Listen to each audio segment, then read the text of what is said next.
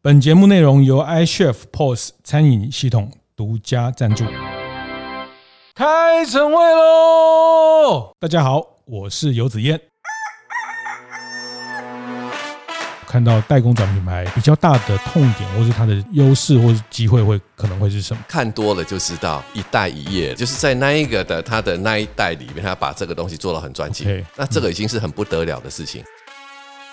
观念对了，店就赚了。欢迎收听大店长晨会，每周一、周四、周五，透过 Podcast 跟大家分享服务业的经营和洞察。呃，那服务业的领域包含的非常多哈。那从这个产销人发财到品牌建立等等，都是在我们大店长晨会探讨的议题。其实，在这个平台，其实我也常常。呃，透过这个平台可以见到我失散多年的，哎，不是，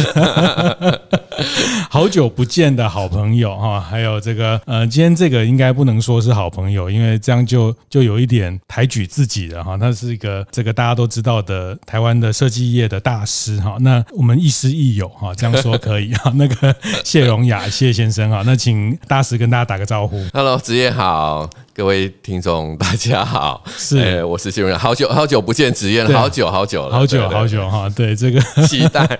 呃，但是您越来越飘配。啊，这个是我所不及的部分。那个，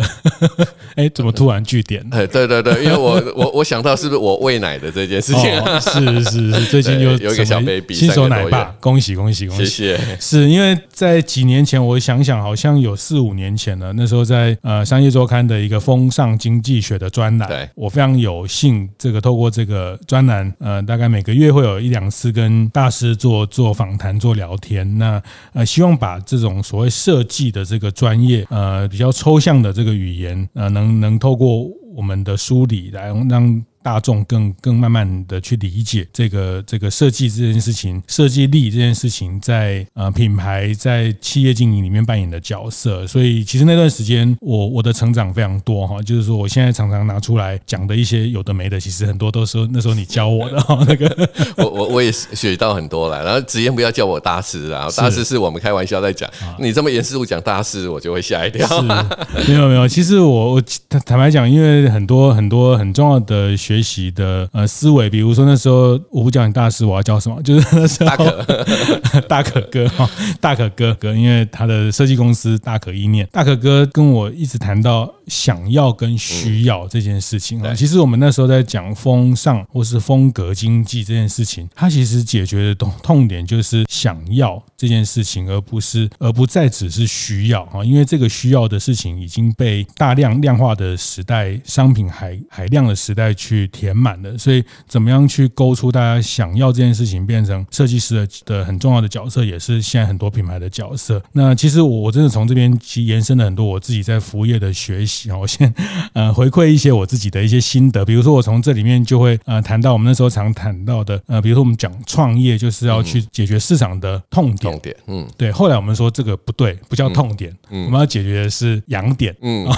觉得市场觉得痒的地方，对啊，因为它。你痒没有抓不会不会死哈，但是痒就是不舒服啊，就是我常举例，生吐司没有吃也不会怎么样，对，好，这个台湾有超过一万家便利商店都有卖白吐司，也都还不错，那为什么非得生吃生吐司？因为朋友都在吃，因为这个同温层每天都在打卡，所以在在前两年的时候风行的时候，所以你就觉得哇，一定要吃到生吐司，这个就是一个我我我常说这个就是痒点哦，它它不是痛点，它是痒点，因为诶你你买到了，然后就先打卡，告诉他大家说啊，我排到了这个一片一百二十块的吐司怎么样怎么样，还要有开箱的仪式啊等等，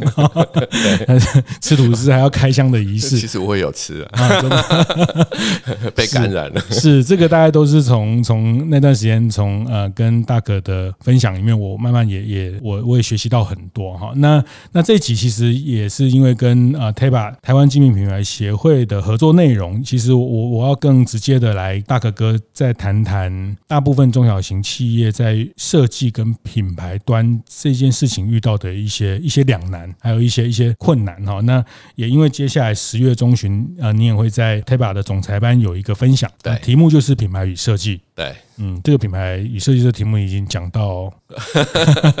但是讲到，对对对，那是不同的这个阶段，像我有不同的体会，我想经营者也会有不同的挑战。那我觉得这个题目永远都要继续要讲下去啊，因为台湾非常需要这方面的能量。是是是，所以你觉得这几年大家对这样的品牌跟设计，或是设计的呃知觉跟感受，有往好的方向去了吗？总的来看，呃，我我觉得一直都往好的方向哈，但是。是，但是一代一业了哈，在过去我们毕竟是在做代工啊，做代工的这个根深蒂固的一些的惯性，他即便看到或是知道一代一业，哎，一代一业，所以我我我有时候每一代都有他的对我业障，对，是。也也是，我年轻的时候很想要改变，他说 你你你不能记住，你就是要转型，但我后来自己看多了就知道，代一业就是在那一个的他的那一代里面，他把这个东西做到很专精，那这个已经是很不得了的事情，嗯，但是。这样的一个一个专精的程度，它也会带来一些好或是惯性的一些影响。是，那这时候硬要它变成是一个品牌，或是它本来不那么懂设计美学的，那硬要他去学习这一个，他不会做得好的。所以我以前的例子里面，反而是看到。可能第二代甚至有第三代成功的，好像那个永进木这个木业哈，在在在台中那个就到对有有亲门那个是到第三代了哦。OK，所以我会认为说，哎，有时候这些的传承，这个不一定要那么硬的，在他的这一代里面要改变。是确实，其实我自己在因为这两年跟精品品牌协会合作，那其实这个协会也是三十年前是这种事先啊创立的哈。那我也看到很多的啊经营者在第二代、第三代开始从制造转到更多的品牌。的思考，像呃，我们前几集在新庄这个新彩，哦，他们是做咖啡渣的机能衣，他们的下一代也是到英国念设计，然后念服装，然后回来开始做一个一个机能布料的一个西服的自有品牌了。对，啊，那很典型的这样的例子非常的多。对，对我我也认识他，他父亲哈，很有趣，常吃饭的时候就带实验的工具来弄给我们看。但是这个就是他的精神哈，制造然后研发等等，但是他不会做出。美学的东西给我们看有多多好看，那这个是反而是小孩子送到英国去的时候，会带来一些他自己产业的改变。那我觉得这个是很良性的，就是在那一代，他们只要有观念，知道原来这个美学和审美是有红利的。哦，啊，就是说好好的发展这个美的部分，它会产生。这个的极大的这个价值，这个价值足以形成一个品牌。他们只要了解这样的一个概念，然后也愿意让小孩子学习设计这个，这个这不容易哦。因为我在我这个年代，小孩子要学设计，他说学什么美工，学设计，这伟康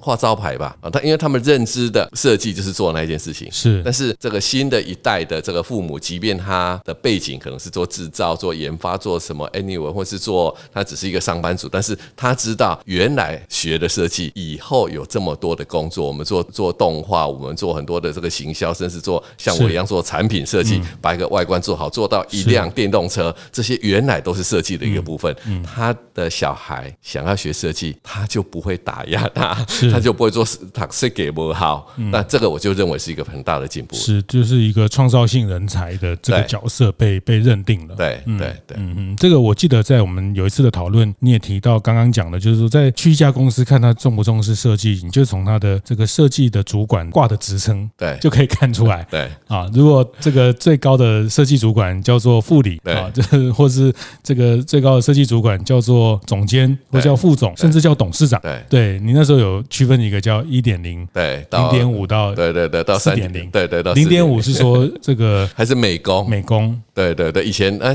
我们称呼这些设计人叫做美工。我我其实我进到职场的时候，那时候普遍都还叫做美工啊。对，是。那那时候因为叫美工，所以大家认知就是啊，你只是做个编排啊，那就交办事情，你就把它嗯这个这个做好就好了。是海报 POP，对，海报 POP 就那个年代，我我都会哈，所以我也是做美工。是零点五的阶段，对，零点五的阶段，那到一点零的阶段就是啊，真的叫做。设计师的，嗯。啊，是真的做的是跟设计有关哈，比较有自我的意见可以进去。那到二点零的这个时代，他就已经是有设计主管哈，有课长或是设计主任或是什么。啊。到三点零的时候，他就已经会进到这个呃有设计副总啊，甚至有创意长嗯啊的品牌长的这样的一个角色。是那当然我，我我所认为的，其实要产生一个比较大的这个值，必须要进到董事会，甚至成为一个经营者，是等于是一个乙方的设计师变成是一个甲方。嗯，那我们看到像中国为什么品牌跟这个美学崛起这么快？呃，看到小米，其实像刘德这种，以前我们认为这个可能是设计总监的这个角色，其实他是联合合伙人，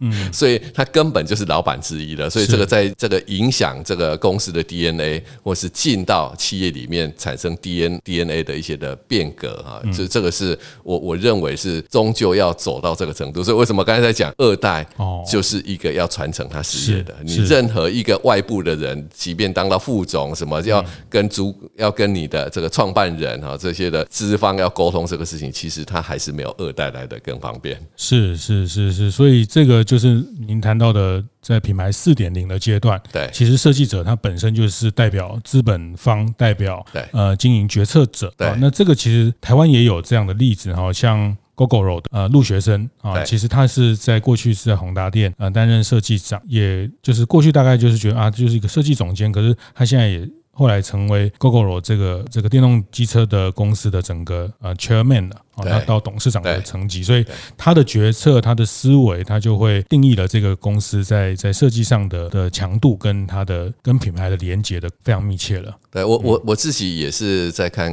Gogoro 的这个成功哈，毕竟是他真的是有把他的品牌，然后把他的这个美学那呈现到很多年轻人喜爱，然后甚至很多厂商愿意为他开发配件，是啊，然后大家也去改装他喜欢的。他们最近好像在桃园开了一个。咖啡馆。啊，对。对。对对对，我 我我觉得其实其实他们真的体现了这个品牌的部分，而且一点都不费力，因为那个 DNA 本身就是这个了。我所以，我我我自己在两年前推出这个阿克伯这种造水机，其实也是一样。我也看到，我一直在呼吁说，这个乙方要走到甲方，你要自己变成是一个规格的制定者，自己要拥有这个话语权，然后拥有美学的掌控权。其实我也是走了很多年，到这个这几年才有足够的资源去整合。那终于真的走到甲方，然后在大家说不可能，或是工厂说啊，这个这种东西这种规格没有人要，这个很困难的这个过程里面，我还是开出这种预购到二点四亿哈，所以我我觉得这个都跟跟刚刚我们在聊的哈，是不是设计师能够走到这一步？我觉得台湾非常需要。更多的人，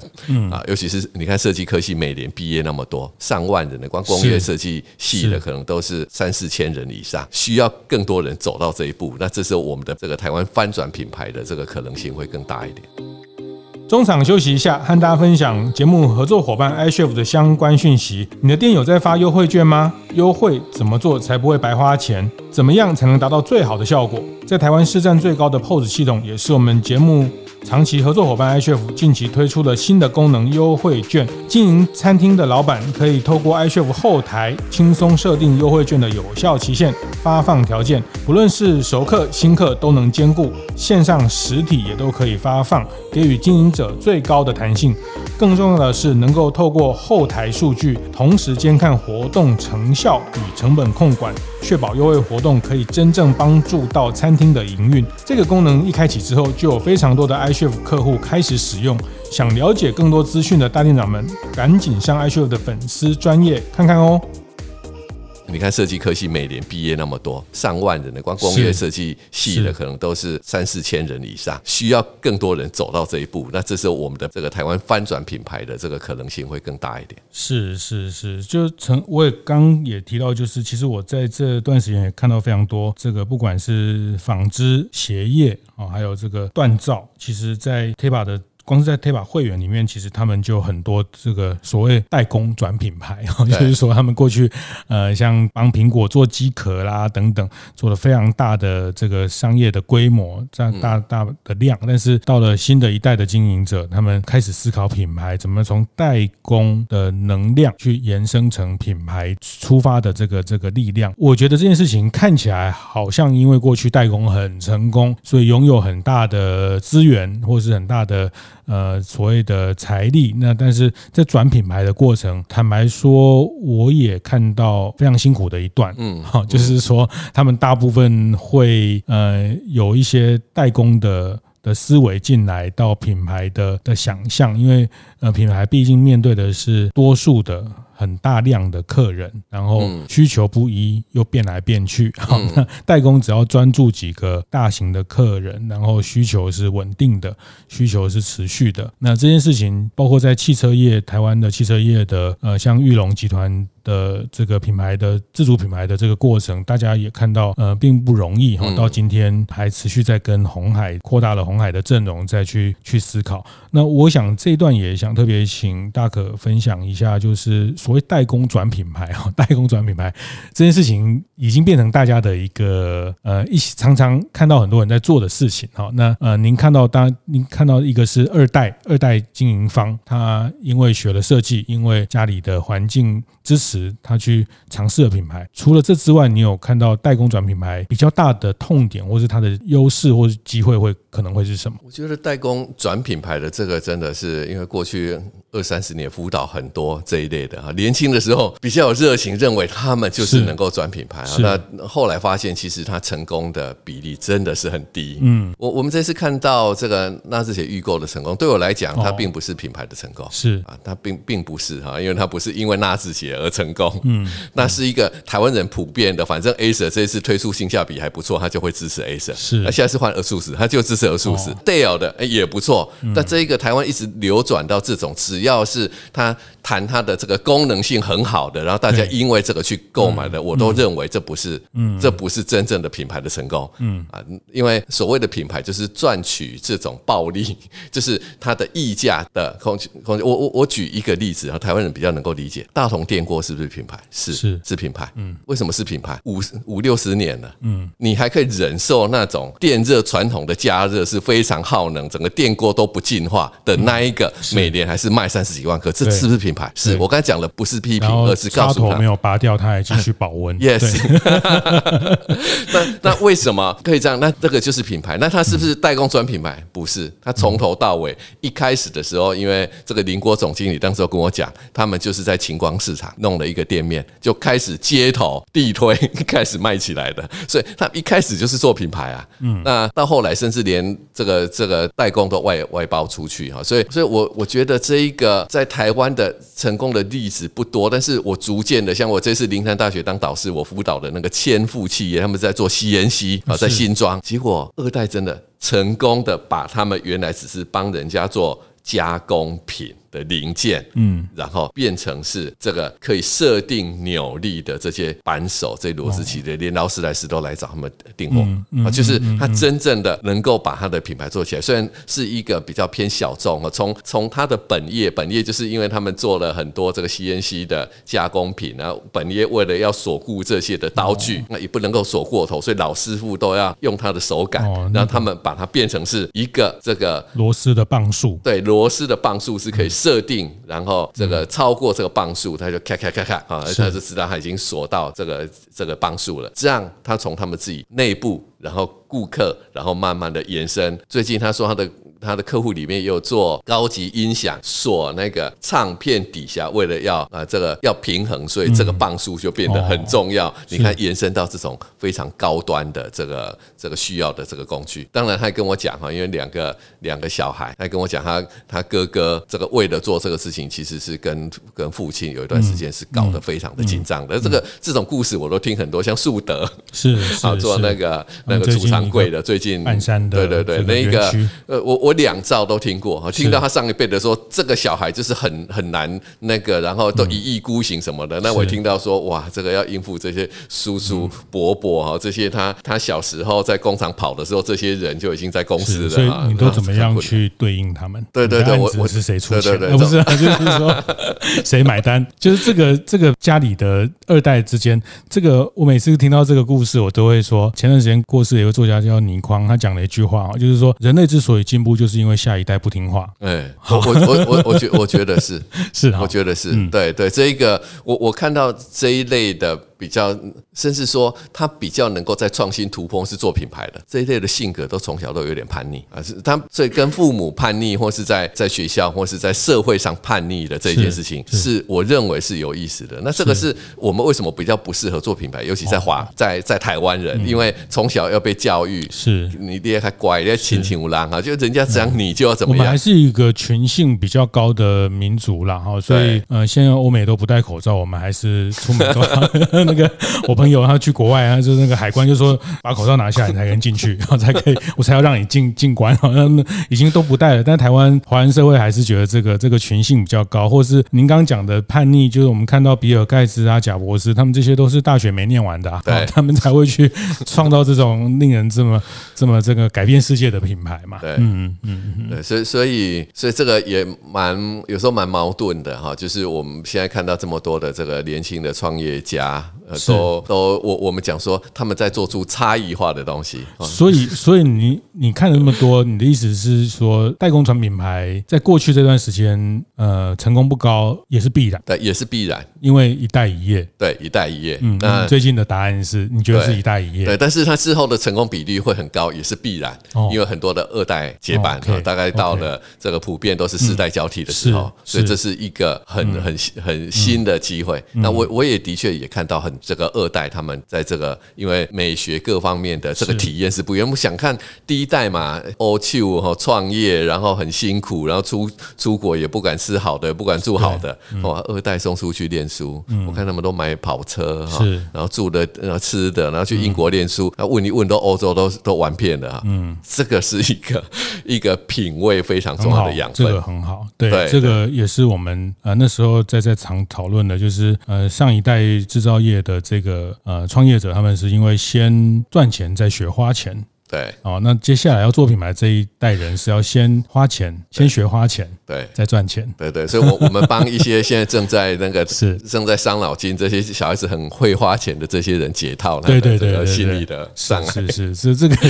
这个真的啊，就是他们要先学会花钱嘛。那这也是像我们这个在大店长社群的好朋友，这个呃，我们富锦树的这个 Z 哈，那他也是都一定要出国搭商务舱啊。那他说他商务舱可以见到多少这个企业家？万一这个上下飞机的时候，那他也是尽量的去透透过花钱的方式。透过消费的方式去理解，因为他要去打造一那个呃那个。同温层理解的商品，然后这个也回到其实像呃大可也常常跟我讲，他当时他还是个呃穷设计师的时候，他就把客户的宾士车摸透，然后就 努力的想要这个假装是买房子的人也好，或进到豪宅里面去看，究竟一瓶几十万几百万的豪宅到底厉害在哪里？到底它的细节是什么？这个都是你在年轻设计师的时候，因为我不是二代啊，我都很羡慕二代，我客客户里面也有一家大西河。啊，那那个老板跟我很熟，他的小孩他说他出国念书都商务舱的啦。嗯，他说你光是在那边他认识的这个对象，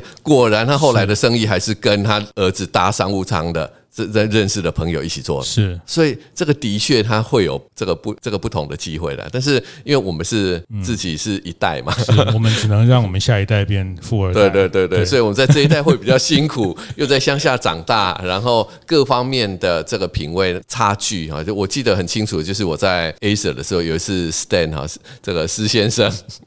到我们部门来，那时候我们在设计笔电，是，他就问说，你设计这台笔电多少钱？我说。十几万啊，因为刚开始台湾有笔电嘛，但很很贵。他说：“那你们薪资多少？”我就就两万多。其实现在有很多还两万多，三十几年前不错的啦。嗯。但是他接下来问说：“你们自己可能买不起这个这个笔电，那你怎么设计你买不起的这个笔电？”嗯。其实那个对我的冲击蛮大的。一句话，的确真的是对对突破盲场。我那时候就下定二十几岁，二十二二三岁，我就下定决心，我一定要知道买得起。十几万的笔电的人在过什么生活？所以刚刚子嫣讲的这些供应商来，他们都开好车，我就会说能不能让我搭你的车？他们都很乐意的，因为这个宏基的设计师嘛，还有掌握一些的权利，他们就带我去绕。我记得很清楚，我那时候在龙潭，就带我去绕，不只是让我进去摸，他会开给我看，带我去绕，我可以摸遍片的这些所有的这个质感，拉拉看等等。是，那这个成为我当时候年这么年轻的时候，这个养分哈，在做这个精品，或是说做买得起的这一群人。原来塑胶还有硬塑胶跟软塑胶，yes, yes, 就是看起来就是一个，这 Toyota 也是这样的颜色啊？为什么国产车跟进口车那哦，原来是软的塑胶哦。原来它关门的时候那个灯会慢慢的，哎，会慢慢的有时间的概念，高级感就是这样的去营造。那你看我我们这一代要到二十多岁。然后透过这种的的状态，是，然后再去学习这个。我现在的二代多幸福啊，对不对？一出生坐的就是进口车，就是有这么好的质感，所以对他来讲是理所当然，就是生活当是如此。我我们在看台湾人喜欢去旅游，我们去欧洲，我疫情前在那边住了十天，在那边看那个环境，然后鸟看它的这个街景、颜色、色调，我想说，怪不得人家能够做品牌。是，我我们要忍受这样的一个环境里面，在这里逐渐挣扎，然后找到。你的救赎啊，就是慢慢学哪里不要看，哪里看，然后在品味的这个过程里面是得要保护自己，慢慢起来，然后再跟他们从小就在这样的一个环境里面，眼睛所见之处都是相对比较美的这个事物，所以这个我我认为我们得要体认到这个环境的不足，所以我们会用后天的很多的方法去克服。是是，所以做品牌这个品牌牵涉就是品质、品味。品格，好，所以这个。的五感六觉顶就是这个品牌能去传达的一个一个价值的主张。嗯，我非常同意大可讲的。其实我我觉得中心认为下一代真的已经好很多了，然后甚至好有点好到太多，就是太完美了。我觉得有点 too much 了一点。但是我意思是说，比如说我们在在我们大店长社群看到的，嗯，或者在协会里面看到的这些会员，大家其实新的一代他们不管在开店或者在做产品的 present 的时候，其实他们都越来越重视要传达的某一个风格性的主张这件事情。那我觉得这跟一大部分跟他们在养成的过程有不同的呃学习的背景有关系哦。呃，以服务业来说，其实像有一段时间，呃，我接触好多服务业，现在大概三十岁到三十五岁这群人啊，好几位在台台湾各地都有。我后来归结他们共同的一个背景是，他们在大学毕业的二十五六岁的时候都去澳洲打工过。嗯、我遇到好多这个 对。哦，那去澳洲打工过，他有一段时间我们就觉得澳洲打工什么杀牛啊，然后报道有一点负面，觉得这个台湾人去那边干嘛干嘛哈，当然是没有像柬埔寨那么负面，就是说，但我后来归结到啊，原来他们这群人因为在澳洲生活过啊，因为过去特别是在服务业这群呃年轻人，因为他们的出身会比较是在蓝领的家庭，比较基层的家庭，不像一些呃这个金字塔顶端的家庭的小孩有这么多的出国的经验，哎，但但是因为澳洲打工这件事情，确实我们在看到好多个地方，在在鹿港，在不同的城市都有看到这样的年轻人。他们甚至因为在澳洲打工认识了日本人，认识了香港人，然后就在台湾创业，然后又开了店。那所以他们开店的时候，对于这个店的价值主张，对于这个店的食材的履历，因为他们在澳洲看到的生活就是如此。哦，那其实这个都影响到台湾的服务业的进步跟一个演进的过程。他的这段学习经验反而变。他后后来开店的一个很重要的样式。对我我我自己遇到好几个有酿啤酒的哈，开早餐店的，嗯，我我我觉得很棒哈。我这个一定是在这个过程里面，虽然短短的可能只有两年的过程里面产生了某些的这个改变，所以我我会觉得现在的年轻人更有更有这种机会，所以这是台湾未来的。你你刚刚讲讲 too much，对，他但是这个是一个钟摆的过程哦啊，钟摆的过程就是他会多摆荡过一点，那这个摆荡多。多过一点，这是没办法的，必然的，必然的，这是必然的。矫枉必过正，对对对，他 他摆过去，我们要把一根 铁从弯九十度凹到另外一边，它一定是要弯到正，一定要先凹到另外一边。好，那那只是矫枉会会有时候会过正的，回他才会回到那个原来的地方。对，那他年轻嘛，哈，他就稍微过一点，然后之后要接班的时候，老爸就跟你讲说，产能立马要狗起来，对不对？你要怎么样，他就会稍稍回来一点，是是是，兼顾到。到他公司的这个营收，以及要照顾这些员工，所以这样的一个一个摆荡的过程里面是必然，而且我我都很正面看待。是是是，所以你也不觉得说我们现在还有这种所谓制造啊品牌的两难或是冲突？你你你现在比较不从这个角度去看待了？你觉得那是一个演进的过程？对，是一个演进的过程，但是要有所认知啦。我我觉得在过去合作的辅导的这些的台湾的产业，有些是缺乏这种认知。OK 啊，所以沟通很困难是在这里啊，所以我必须要很直接的讲，其实台湾在过去里面有生产的技术，但是缺乏生产的意义。那我我是做设计的，其实在过去我们训练那么多的设计的这个这个学生，这些准设计师成为这个设计师，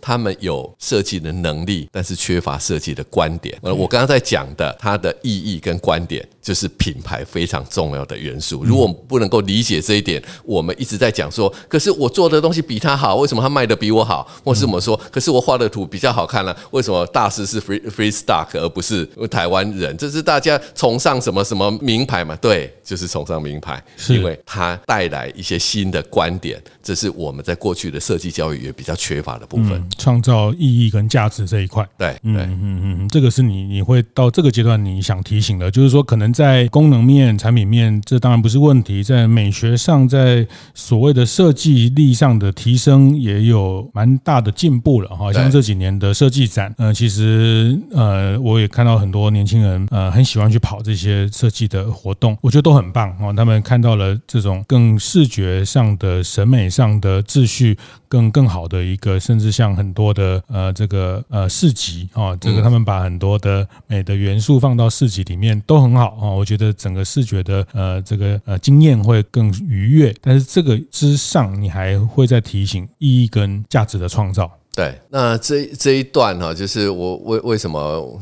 最近会推自己的这个线上线上课哈，我我觉得我们在过去里面这两个端点就很难结合哈，就是说有有时候我们为什么会设计太过，因为它缺乏商业的这个，它太过它太过，有时候它反而会导致它失败啊，嗯啊，因为它只专注在设计这件事情。我年轻的时候也是这个样子啊，嗯啊，因为我我只在乎我做出一个这个这个很棒的作品，其实。只是是 enjoy 在这个过程是，但是我后来这几年的训练，我发现生意的有很多的本质，enjoy 在生意的这个过程也是非常美妙的一种追求。嗯，那这两个如果可以结合，设计师有一些商业脑，做商业的人，我们在千千方百计的要让自己东西卖得更好，就他一味的只想 cost down，一味的只想怎么样，而缺乏设计的思维。那这两种人如果能够结合，甚至一种人他有两种脑袋。那这个就像我们刚才看 Gogoro 或者我自己在 ARKAVO 的的成功一样，就是把商业跟设计这两件事情做很好的融合。是是，是，你做的这个造水的这个设备也是要去解决环境的议题的，是不管是意义或是痛点也好。所以，嗯、呃，你这件事情突然让我想到这个，我最近在在这个呃也注意到，比如说韩剧哈，这个韩国人还是很可怕啊，就是说他们现在产品啊、呃，有段时间大家觉得它很好看，可是之外，其实像现在韩剧他们就会探讨很多社会意义的对。层面啊，什么非常律师啦等等，它其实是把韩国过去的这个社会的一些法律事件都用戏剧的方式来表达，所以这里面它的灯光啦、这个演员啊、这个这个呃造型啊，这个都很美，但是它其实更上了去，包括前几年他们做这个寄生上流得到得到影展的这个，也是在探讨一种社会议题，对，就是社会议题的关关照。那我觉得这个就就蛮。酷的哈，就是说，而且我后来发现，其实这些后面像寄生上流这个后面支持的也是三星财团的呃某一个他们的一个一个主要的董事啊，就是他们的财团也会呃有某一部分的社会价值的这这个这个投入去去，那我觉得这个也成为成就一个国家品牌也好，或是企业品牌一个很多面向的的价值的建立，然后就像其实台湾也有很。这样对人文关注的企业家，比如像童子贤先生，对，过去他支持成品，还有很多纪录片的拍摄等等。那我觉得这个也都是不管企业品牌在更上层的社会意义跟意义价值的探讨里面，可以去主张的部分啊。那这个也是呃大可哥经过这几十年的呃努力之后淬炼出的一些心得跟大家分享。那谢谢谢谢有这么难得可以在这边重新跟大可复习他给我的很多观念。那不过你接下来你刚刚提到你接下来在知识卫星有一个课程课程要开启哈，那我们我们下一集我们下一集继续来把这个接下来课程跟大家分享。谢谢谢谢大家，谢谢谢谢大家。会后记得在 Apple Podcast 订阅、评分、留言。有任何想在晨会上讨论的议题，也欢迎提出。大店长晨会，下次见，拜拜。